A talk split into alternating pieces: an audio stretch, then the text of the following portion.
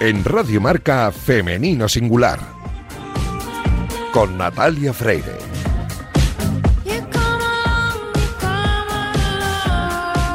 Bienvenidas, bienvenidos a este oasis de radio dedicado a la mujer en el deporte. Os invitamos a acompañarnos la próxima media hora en la que hablaremos en Femenino Singular, que es el nombre de este programa que escucháis ahora mismo en la sintonía de Radio Marca.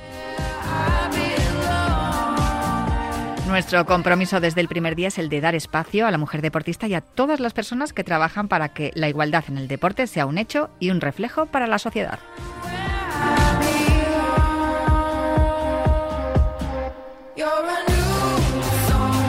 Os recuerdo que podéis encontrar todos nuestros programas en todas las plataformas de audio y también en la web de marca.com. Y a los mandos técnicos me acompaña el único e inigualable Luis Beamud, que ya está haciendo que todo suene a la perfección. Y hoy tenemos muchas cosas que contaros, así que arrancamos ya.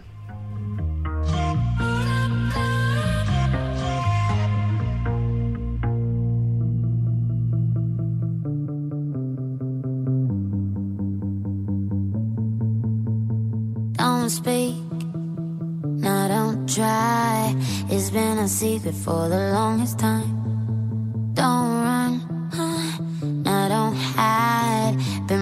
From it for the longest time. So many mornings I woke up confused in my dreams. I do anything I want to you. My emotions are naked, they're taking me out of my mind. Este jueves 21 de septiembre ha dicho adiós a su vida deportiva una de las mejores eh, deportistas de la historia de España. Estoy hablando de Lidia Valentín, que decía esto en el Comité Olímpico Español. Hoy es el día en el que anuncio mi, des- mi despedida del deporte de élite. Pero más que despedida, me gustaría que fuese una celebración a mi trayectoria deportiva y a todos y cada uno de mis éxitos. Me voy feliz, llena, tranquila y muy, muy agradecida. He conseguido mucho más de lo que nunca me imaginé, como ganar europeos, mundiales o tener tres medallas olímpicas. He puesto a mi deporte en lo más alto del mundo y he hecho historia en mi país. Y tanto que lo ha hecho, porque seguro que muchos estaréis de acuerdo que si preguntáis a los escolares de, de cualquier parte de España por algún alterófilo o alterófila que conozcan, seguramente el primer nombre que digan sea el de Lidia Valentín. Lidia se retira, pero aquí no acaba la historia. Estoy feliz por la decisión que he tomado y muy tranquila.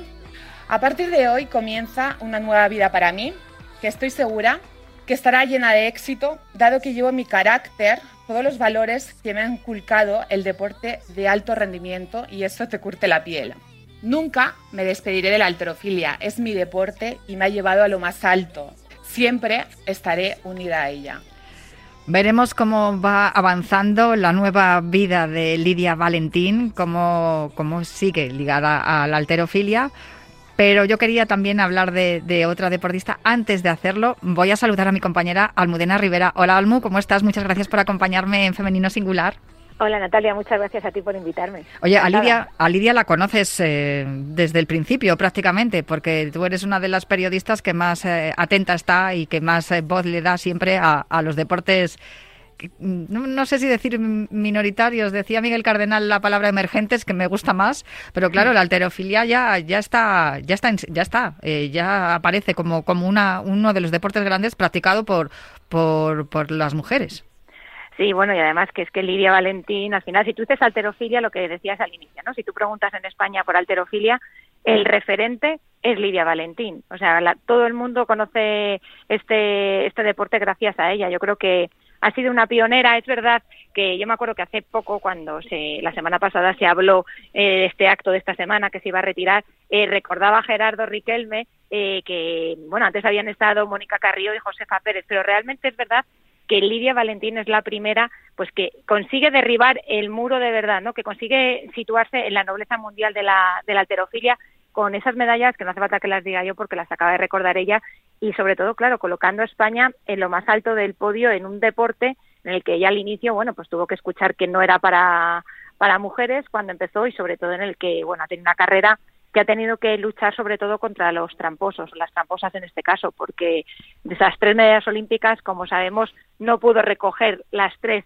en el mismo instante en el que las ganó, eh, sino que ya todos sabemos la historia, que las ha tenido que recibir dos días después, precisamente porque no se las dieron en ese momento, ya que hubo rivales que habían competido haciendo trampas eh, con esa lacra del dopaje que tiene eh, este deporte y que impidieron que Lidia pudiese subir al podio. Y eso es posiblemente su mayor victoria, porque siempre lo ha recordado, siempre que la hemos entrevistado ha recordado que ella luchaba por un deporte limpio, porque se tenía que, competir en igualdad de, condiciones como ella, como ella reclamaba y sin duda yo creo que esa es una, una de las medallas más importantes de las que ha ganado. Eh, yo quería también preguntarte por otra mujer que ha sido también noticia esta semana y, y por un documental precioso que se llama Karate Do. El camino de Sandra Sánchez, que se estrenó el pasado em, martes en, el Palacio de, la Prensa en, Madrid, pero que ya se puede ver en Rakuten en todas las plataformas desde el día de hoy, desde el jueves 21. Y, sin duda, bueno, tú estuviste en la presentación de ese acto, pero también apareces mucho en, en, el documental. Por eso decía que sin duda tú eres una de las eh, personas que más conoce o mejor conoce a Sandra Sánchez desde sus inicios. Sí, la verdad es que con Sandra tengo mucha relación desde hace años. Yo no, acuerdo, no sé si te acuerdas cuando sacamos marca en femenino, yo creo que fue en 2017, y ya la trajimos como una de las principales embajadoras, que tú presentaste además ese acto, y era una de nuestras embajadoras porque para nosotros ya era un referente del deporte practicado por mujeres. Y fíjate que todavía no había ganado su primer mundial en 2018, ni había ganado la medalla, la medalla de oro en los Juegos de Tokio, pero ya sabíamos que representaba los valores del deporte, porque Sandra durante tantos años estuvo dándose de bruces contra un muro que en su momento, bueno, pues era la antigua cúpula de la Federación de Karate, que ella ganaba en Castilla-La Mancha, ganaba en casi todos los campeonatos, pero cuando llegaba al Campeonato de España siempre acababa segunda y cuando por fin consigue que, bueno, pues acceder al centro de alto rendimiento, pasar a formar parte un poco de, ese equipo de élite, ¿no? Que, está allí en el CAR de Madrid. A los dos meses le detectan a su madre una enfermedad, un cáncer de mama, y ya en ese momento, pues decide priorizar a la familia y ella no, no deja de karate en ningún momento, pero sí que decide trasladarse a Talavera de la Reina para pasar la enfermedad junto a su madre. Y la federación de entonces eh, le hizo pagar esa decisión, no sé si se lo tomaron como que no daba prioridad al karate, pero desde luego luego se le hicieron pagar y no la volvieron a convocar y Sandra estuvo hasta los 32 años sin poder ganar un campeonato de España y a partir del momento en el que lo gana y ya consigue la plaza para representar a España en el Europeo de 2015, Sandra ya empieza a contar prácticamente por victorias todas sus participaciones. Eh, ya sabéis, y lo hemos dicho, oro olímpico en Tokio 2020, dos veces campeona mundial aquí en Madrid en el Withing Center en 2018 y en 2021 en Dubai y siete veces eh, campeona de Europa. Tiene un récord Guinness que yo creo que eso no lo tiene mucha gente, un récord Guinness eh, precisamente por la cantidad de victorias que, que tiene la Premier League y bueno, se despidió el año pasado en verano eh, ganando los Juegos Mundiales, pero además con una medalla de oro que suponía su medalla número 60 consecutiva, que Natalia es una barbaridad, son siete años y medio sin bajarse del podio. Entonces, todo este camino hasta llegar a ser la mejor karateca de todos los tiempos es el camino que vamos a ver en el documental. Yo, no sé a ti, pero el otro día, o a mí hubo una frase que me encantó de Dani Rovira, que era cuando estaba hablando al inicio y, la comparó un poco, bueno, pues con el kintsugi, que es esa técnica de origen japonés para arreglar las fracturas en la cerámica, que decía que se arreglaba con polvo de, oro. Bueno, pues Sandra ha tenido que arreglarse, ella decía después, yo creo que reparados somos más bonitos. Bueno, pues ella tuvo que luchar y se rompió en un momento de su vida, además ella lo reconoce, que hubo un momento en el que tocó fondo hace 20 años, que bueno, que se despertaba con opresión en el pecho, con ganas de llorar, con ganas de gritar, pero que en vez de dejar que todo eso, todos esos obstáculos, bueno, pues la hicieran más pequeñita y la hicieran meterse hacia adentro, decidió por una sonrisa intentar luchar. Y yo creo que algo de lo que caracteriza a Sandra es esa sonrisa con la que la vemos siempre, pero detrás de esa sonrisa hay muchos llantos, hay muchos lloros y hay un camino complicado. Y yo creo que es un gran ejemplo de superación y que nos va a servir un poco, bueno, no solo a las mujeres, porque el otro día se hablaba de referente femenino, sino también a cualquier persona para cuando estemos en un momento dado de bajón en nuestras vidas, que tengamos algún obstáculo, bueno, pues acordarnos de cómo Sandra salió adelante porque ya te digo, de esa historia inicial de darse de bruces, de tenerse que ir a Australia a buscarse la vida, de después marcharse a Dubái cuando en España no apostaban por ella buscando su camino, al final la mejor karateca de todos los tiempos en la modalidad de katas.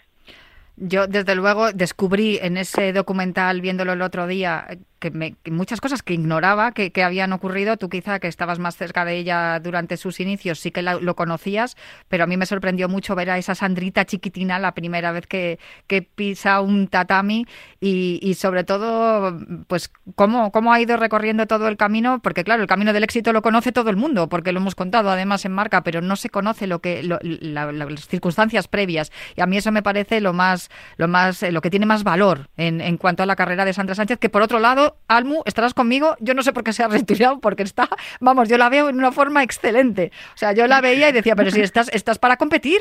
Es que está para competir, es que Sandra sigue entrenando todos los días y entrena prácticamente como si fuese a competir. Ella bromea mucho con esto porque dice, es que como estoy dando seminarios por todo el mundo, luego no quiero que lleguen y que me vean en mala forma y digan, ay, esta, ¿cómo se ha echado a perder? eso, eso suele decir, pero es verdad que es, una barbaridad. Es que eh, Sandra es del 81, es decir, es que ya ha pasado los 40 y está en mucha mejor forma que la mitad de las de 25. Yo creo que si ahora mismo se pone a competir, sigue ganando. O sea, lo ha dejado, pues bueno, pues porque ya es verdad que llegó un momento en el que si el karate hubiese seguido siendo olímpico en los Juegos de París 2024, Sandra hubiese seguido. Pero es verdad que ya llegó un momento en el que, hablándolo con Jesús del Moral, que es su pareja y su entrenador, bueno, pues decidieron que no podían seguir con esta vida hasta ahora eh, sin evidentemente existir pues como tenían hasta ahora, ¿no? Eh, la motivación. Olímpico, mm. Sí, no, y sobre todo siendo deporte olímpico existe una serie de becas que te permiten poder seguir centrada en ello, pero una vez que el karate desaparece ya eh, como deporte olímpico, esas becas también desaparecen. Entonces, eh, la motivación sigue existiendo, pero cuando no tienes esa facilidad para poder dedicarte a ello, te tienes que buscar la vida porque ellos tienen que vivir de algo. Entonces, mm. bueno, pues eh, a través de estos seminarios y de Chicara, que es esa plataforma virtual que tienen, siguen haciendo karate y enseñando karate a todo el mundo. Como dice Sandra, al final yo no hago karate para ganar medallas. Yo ya hacía karate cuando perdía y, y era feliz. Dice, lo que hago es karate porque me gusta. Las medallas son un 1% de, de ello. Pero sobre la forma física, mira, otro día Dani Rovira y yo estábamos hablando justo antes de empezar eh, la presentación y nosotros, yo no sabía que él era de mi edad, entonces estábamos diciendo, los dos somos del 80 tal, y claro, nos dimos cuenta que solo teníamos un año más que Sandra, y dijimos, madre mía. Estáis más echados a perder que ella. pena de cuerpos, o sea, madre mía. Bueno, bueno, bueno, ni Dani ni tú os podéis quejar, sin duda, pero desde luego lo de Sandra es que es una fuerza de la naturaleza, lo decía su primer maestro en el documental, lo podéis ver en Rakuten y se titula Karate Do, el camino de Sandra Sánchez y sin duda ese talento innato lo tiene ella y por eso ha llegado a donde ha llegado y la suerte que ha tenido que en el camino, en ese camino que sigue recorriendo, le han acompañado personas como Almudena Rivera, como me has acompañado tú a mí esta noche. Muchísimas gracias, Almu. Eh, te voy a molestar más días, ¿eh? porque tenemos que seguir hablando de cosas relacionadas con mujer y deporte y este es el espacio que tenemos en radio, que tú tienes tu marca, tu marca en femenino, tu marca la diferencia, pero yo tengo aquí femenino singular, así que ahí nos vamos, ahí nos vamos completando. Claro que sí, y nunca molestas, todo lo contrario, es un placer estar contigo charlando un ratito. Pues lo mismo digo, un beso, Almu. Un beso fuerte.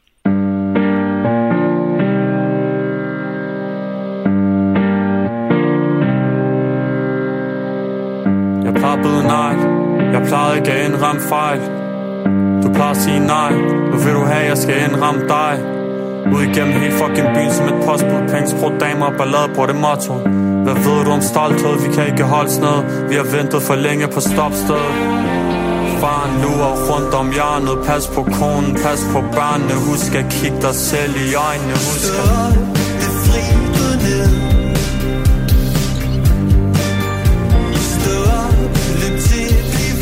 Løb til løb langt, løb hurtigt. Selv hvis din tid ser sort ud. Løb som du aldrig son muchas las eh, entrenadoras que pueden presumir de entrenar en la élite.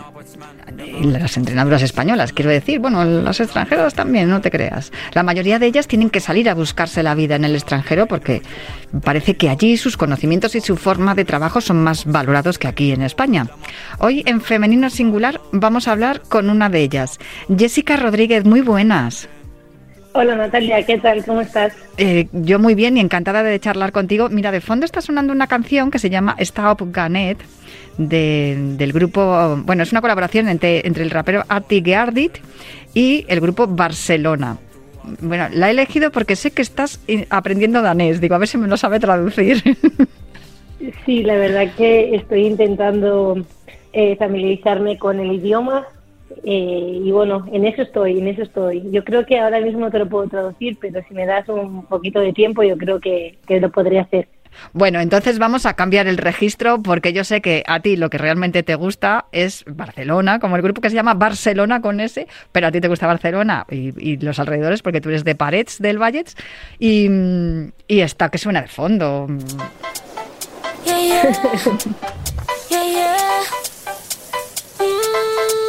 Sí. Sí, la verdad que, que Rosalía me, me encanta, me recuerda a casa de hecho, es una, es una de las canciones que siempre me motiva mucho porque la canto mucho con mis sobrinos y, y siempre intento en los momentos importantes escuchar Rosalía, escuchar Despechar, más que nada para sentirme fuerte, sentir el apoyo de, de los míos y sentirme con la fuerza total para, para ganar, ¿no? Sobre todo porque siempre lo hago en partidos importantes, ya sean de, Champions o sobre todo en Liga. Y sí, sí, la verdad que, que me gusta mucho. Bueno, has nombrado la Champions porque el Brondvik, eh, que es el equipo en el que tú entrenas, eh, jugó la Champions en la, primera fase, que cayó eliminado de una manera un poco así, eh, digamos, difícil. Bueno, peor fue lo del Levante, me acuerdo que lo comentamos, pero claro, es que tú eres la entrenadora asistente de Per Lundgren Nielsen, que es el, entrenador, el primer entrenador del Brondby, que además es que creo que es toda una institución porque es One Club Men o sea, eh, eh, solo ha jugado en el Brondby, es una leyenda en ese equipo y está entrenando al primer equipo femenino. Es, eso en, en, España no, no hay ningún caso.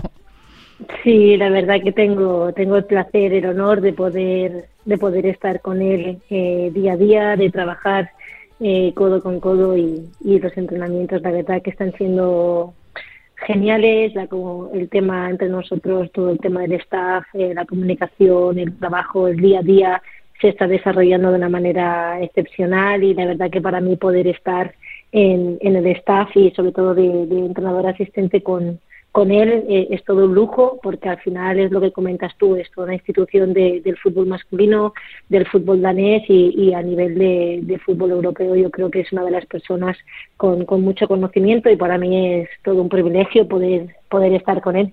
A ver, yo te conozco porque además eh, te, me he documentado para poder preparar la entrevista, pero por explicarle un poco a la gente que no te conozco, aunque yo creo que hay mucha gente que, que ha estado siguiendo la Queens League que sí que te conoce, pero de eso hablaremos después. Pero para poner un poco en contexto todo esto, eh, bueno, tú estás ahora mismo entrenando en Dinamarca, pero no es la primera vez que sales de España para entrenar. Has estado en Japón, has estado en, en China, eh, no sé cómo, cómo ha sido esa experiencia y si te ha servido en cierto modo para que el, el Bromby se fijara en ti y te llamara para que fueras la segunda entrenadora de, su primer equipo. Sí, he estado durante varias temporadas en varios países entrenando y esta, como bien decías, entre China, Japón eh, y en Dinamarca también. Esta es mi segunda estancia en, Dinamarca. Eh, mi primera estancia fue hace cuatro años atrás. La verdad que fue, fue muy bonita, fue muy buena porque además, tanto a nivel personal como a nivel de profesional, eh, fueron momentos que marcaron mucho mi carrera porque eh, lo mismo, eh, cogí un club en segunda división como entrenador jefe y bueno, eh, trabajábamos, la verdad que trabajamos muy duro para conseguir los objetivos y finalmente conseguimos, eh, como entrenador jefe, conseguí la primera mujer española en ganar que como digo yo, ¿no? en ganar de, segunda división eh, la liga, eh, conseguimos meternos en playoff, ganamos los playoffs y conseguir poner el equipo en la máxima categoría. No era el Bromby, era Bitreffels y bueno, ya te digo que la verdad que fueron dos temporadas muy bonitas, muy buenas. A nivel personal, ya te digo que, conseguimos todos los objetivos que deportivamente marcamos. Y para mí, yo creo que, que dejé ahí la huella, ¿no? El fútbol, fútbol diferente, porque al final yo, mi manera de, de ver el fútbol, pues obviamente es muy parecido al que tenemos en España, porque yo me he formado allí y ya te digo, yo creo que fue muy bonita. Y esta segunda etapa, pues ha sido para mí de momento es una oportunidad muy buena, estoy muy agradecida, el trabajo está haciendo día a día muy, muy constante y esperemos pues poder conseguir obviamente los nuevos los objetivos que tenemos marcados para este año y me encantaría poder volver a levantar una copa aquí, ganar obviamente la, la liga y también lo que sería la copa danesa que equivale como a la copa de la reina en España. A ver cómo se explica que una entrenadora que está entrenando al club de fútbol DAM, que, que, con todos los respetos, pero es un equipo mm, juvenil de femenino de preferente, dé el paso a un equipo de Champions de la Liga Danesa, porque estamos hablando de Champions, eh, Jessica. Sí, la verdad que es verdad que durante esta temporada, desde mi regreso a España, he tenido varias opciones de, salir al extranjero, de seguir en la élite, incluso con otros equipos europeos de, de, un profesionalismo brutal, pero yo me había centrado un poquito en, estar cerca, en estar en casa. Es verdad que me, me lié con el tema de TAM porque era un proyecto para una temporada también, para poder acabar y de porque estuve acabando el, tercer nivel, ¿no? Lo que es el, el UEFA profesional, el título de entrenador profesional en España y aproveché porque quería entrenar y además estaba, como bien has dicho, en Queens y aproveché para eso. Entonces decidí quedarme, quedarme en España, no salir antes porque quería terminar el, el curso de entrenador profesional de fútbol. Y lo conseguiste y entonces fue cuando te dijeron en, en el Bromby, mmm, vuelve Jessica, que nos gusta mucho cómo, cómo trabajas y, ahí estás. Bueno, has comentado lo de la Queens League, que claro, no tiene nada que ver con el fútbol en el que tú, en el que tú te mueves, eh, que además estás en la élite como, como venimos reseñando, pero sin duda da muchísima visibilidad, eh, Jessica, el, el, tu, tu, paso por, por el, por, eh, como entrenadora de la Science, que no sé si tiene que ver con que a ti también te gusta mucho volar de dragón o, o fue, fue casual no, la verdad que, que tengo que reconocer que, es un formato que, me gusta, me gustó muchísimo. Eh, también quiero agradecer, obviamente, eh, la participación que, me dio y, el, y que contara conmigo de Gref, que es el presidente de, los Science. Estoy agradecida a esa experiencia eh, poder formar parte de la Science, además eh, fue un, un, momento muy bonito, fueron muchas semanas de trabajo, y lo que tú comentas es un formato totalmente distinto, al cual, pues bueno, también me ha servido mucho para coger nuevamente pues ese impulso, esa fuerza y no que es un contexto, un contexto muy distinto pero que también se aprovecha porque puedes trabajar otras cosas, sobre todo a nivel mental me fue muy bien porque ya te digo, cogí mucha fuerza, mucha ilusión y ya te digo, me ha servido muchísimo para llegar donde estoy, pero no por el tema deportivo, sino por el tema personal, porque hay veces que ser entrenador profesional pues no es tan fácil y bueno, poder, como digo yo, tener, tener ese pequeño impasse que fueron, fue de meses, pero que, que, se agradece porque no dejas de estar eh, en el fútbol y además a nivel mental, a nivel personal, pues bueno, eh, puedes fortalecerte, además eh, con compañeros muy muy buenos, que ya te digo que fue muy positivo para mí y desde aquí también quería agradecer eso te mantiene la, la, tensión competitiva, ¿no? Pero sin la exigencia que, tiene el, fútbol profesional en el que en el que te mueves tú habitualmente. Eh, yo quería preguntarte, porque claro, tienes a, tienes a tu lado como primer entrenador lo que decíamos, una leyenda del Bromby. Eh, ¿Por qué no hay leyendas de, de, de los equipos eh, femeninos, o sea, de los equipos entrenando a las secciones femeninas en, en, en España, ya sean hombres o mujeres? Porque claro, lo hemos hablado también en alguna ocasión tú y yo si hay mujeres como tú que llevan muchos años entrenando equipos femeninos, posiblemente tengas tú más experiencia entrenando a mujeres que, hombres. Eh, hay, hay todavía mucho camino por recorrer, Jessica, en todos los sentidos. No, no sé si estás de acuerdo conmigo. Totalmente, totalmente. Mira, yo ya lo dije en su momento y, y, nuevamente lo tengo que volver a repetir porque es, es una realidad. Es decir, eh, a día de hoy entrenar en España es muy difícil y más siendo mujer. Y, y, y, me sabe mal porque porque me sabe mal. Creo que estamos en un momento pues eh, de mucha evolución que el fútbol femenino está está creciendo a pases a pasos gigantes. Mis compañeras de la selección y, otras compañeras que, que ya no están en la selección pero que, que siguen jugando o que están vinculadas a algún club ¿no? Eh, yo creo que todo el mundo está haciendo un trabajo enorme, un trabajo increíble, a la vista está, campeonas no solo de la del mundo con la selección absoluta, sino que las generaciones eh, sub-19, sub-17 y tal también también están ahí, quedan primeras, quedan segundas, es decir, ganando y al final esto es porque hay un trabajo, porque porque hay una formación, porque porque están capacitadas y porque estamos capacitadas, ¿no? Y yo creo que a día de hoy entrenar en España es muy difícil y más como como te he dicho antes, eh, siendo siendo mujer mm, con todo el dolor de mi corazón, pero es el doble de difícil. Estamos ahora mismo en un proceso de donde la seleccionadora de España tiene una lo que yo creo que la tenemos todos, ¿no? Una sensación de interinidad, ¿no? Que está un poco para eh, pasar este trámite de, los partidos de, clasificación para, para, los juegos, para la Nations League, que, nos darían un, un, billete a los juegos, evidentemente. Es una situación muy incómoda, pero bueno, por lo menos hay una mujer al frente de la selección, aunque sea de forma interina. Eh, tú como entrenadora, me imagino que te habrás puesto en en la piel de Monse Tomé en algún momento? Hombre, yo creo que ahora mismo, independientemente del tema de otros temas a nivel entrenador, ¿no? Me, centro a nivel entrenadora, yo creo que tiene un papel bastante complicado porque haga lo que hagas de momento va a estar siempre en el punto de en el punto del objetivo, como digo yo, independientemente de, del contexto, yo creo que ahora mismo lo tiene complicado. Sí que es verdad que yo estoy segurísima que, las jugadoras son muy profesionales y que independientemente del tema externo, ellas van a, van a, cuando estén trabajando, estén entrenando, estén jugando, lo van a dar todo para, para poder facilitar ese trabajo. Estoy segurísima. A la vista está que independientemente de reuniones y conversaciones, las jugadoras están allí y, y al final eso yo creo que es por el bien común de todo el mundo, el buen entendimiento, muchísima comunicación para poder mejorar ambas partes la, relación. Ha tenido que ser campeona del mundo la selección femenina para que se remuevan los cimientos de una federación que supongo que tú ya algo sabías por tu experiencia como futbolista y también como entrenadora, eh, tiene, tiene esos pilares un poco podridos. La verdad que, sí, yo creo que los cambios van a venir muy bien, yo creo que son necesarios para, para, la prosperidad y sobre todo para la evolución de nuestro fútbol, que al final es lo que, lo que mueve a todo el mundo y lo que realmente es importante para, para las generaciones deportivas, no solo las que están, sino las que están subiendo y las que vendrán.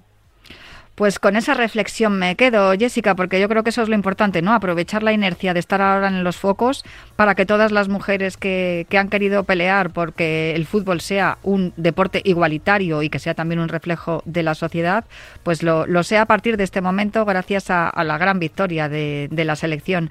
Y yo espero que te vaya genial en el Bromby, pero también que me escribas o me llames dentro de poco y me digas, me voy a España a entrenar a un equipo de la Liga Femenina. Me encantaría. o de la masculina, ¿eh? Tampoco vamos a cerrarnos puertas. No, no, la verdad que, que masculino femenino para mí es fútbol y siempre, siempre es importante estar en, la, en el fútbol sobre todo. Pues eh, Jessica, eh, de, verdad, Rodríguez Barcojo, que nunca decimos el, apellido, el segundo apellido, y hay que decirlo también.